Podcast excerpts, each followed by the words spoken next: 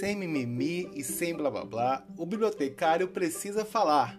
Meu nome é Tiago Giordano e hoje vamos conversar sobre plágio na jornada acadêmica.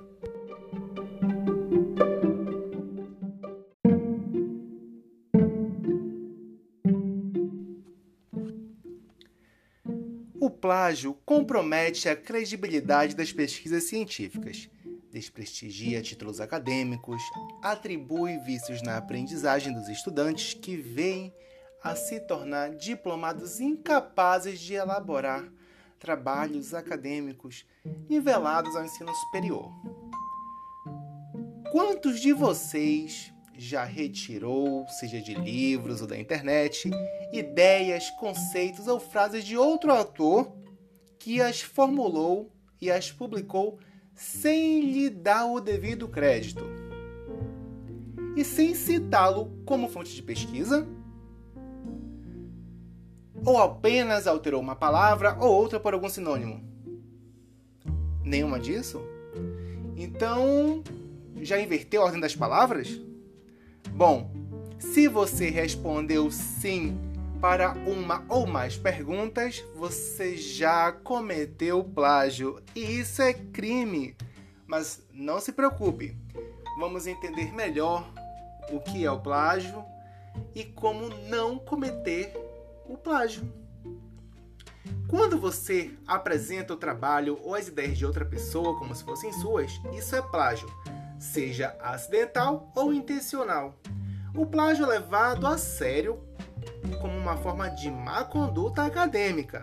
As citações são uma parte essencial do seu trabalho ou apresentação.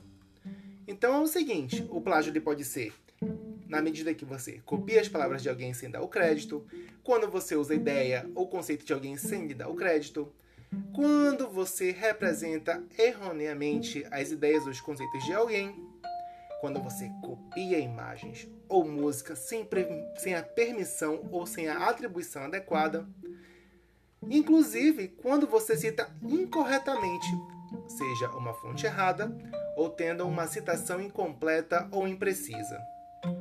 Ou ainda, quando você deixa de reconhecer a contribuição de outros num trabalho que foi produzido de forma colaborativa. Chato isso, hein?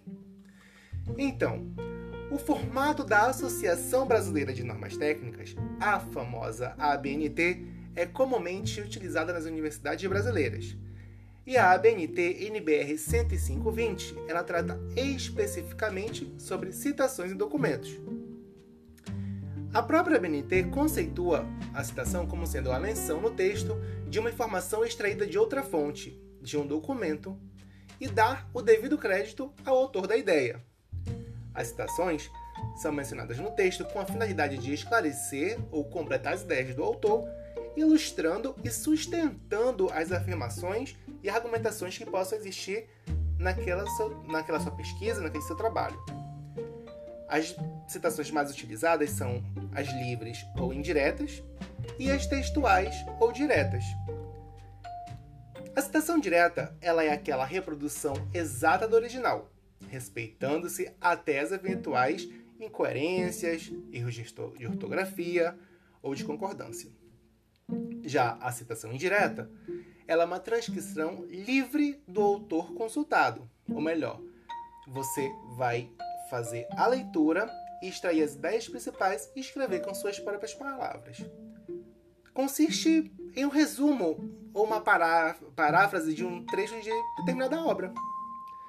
Pode ser também que você caia no caso de citação de citação, que nada mais é que a citação direta ou indireta de um texto em que não se teve acesso ao original. Portanto, deve ser indicado no texto o sobrenome do autor não consultado, seguido da expressão latina apud, que significa citado por. E então, faça a indicação do sobrenome do autor da obra consultada efetivamente. Outra forma de evitar o plágio nos seus trabalhos acadêmicos é simples. Atribua a fonte sempre.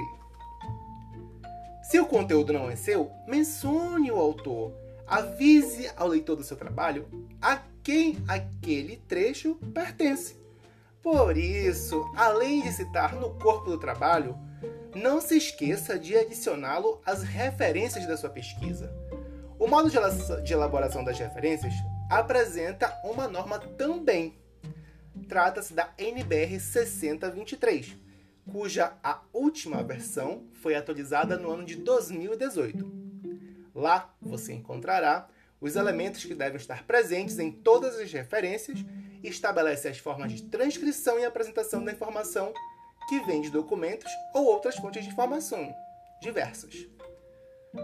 Olha, essa norma ela apresentou várias mudanças e ficou bem extensa. Mas não tenha medo, as normas são instrumentos de consulta.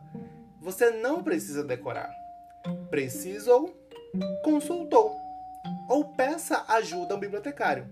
Certamente ele poderá ajudar você nessa etapa.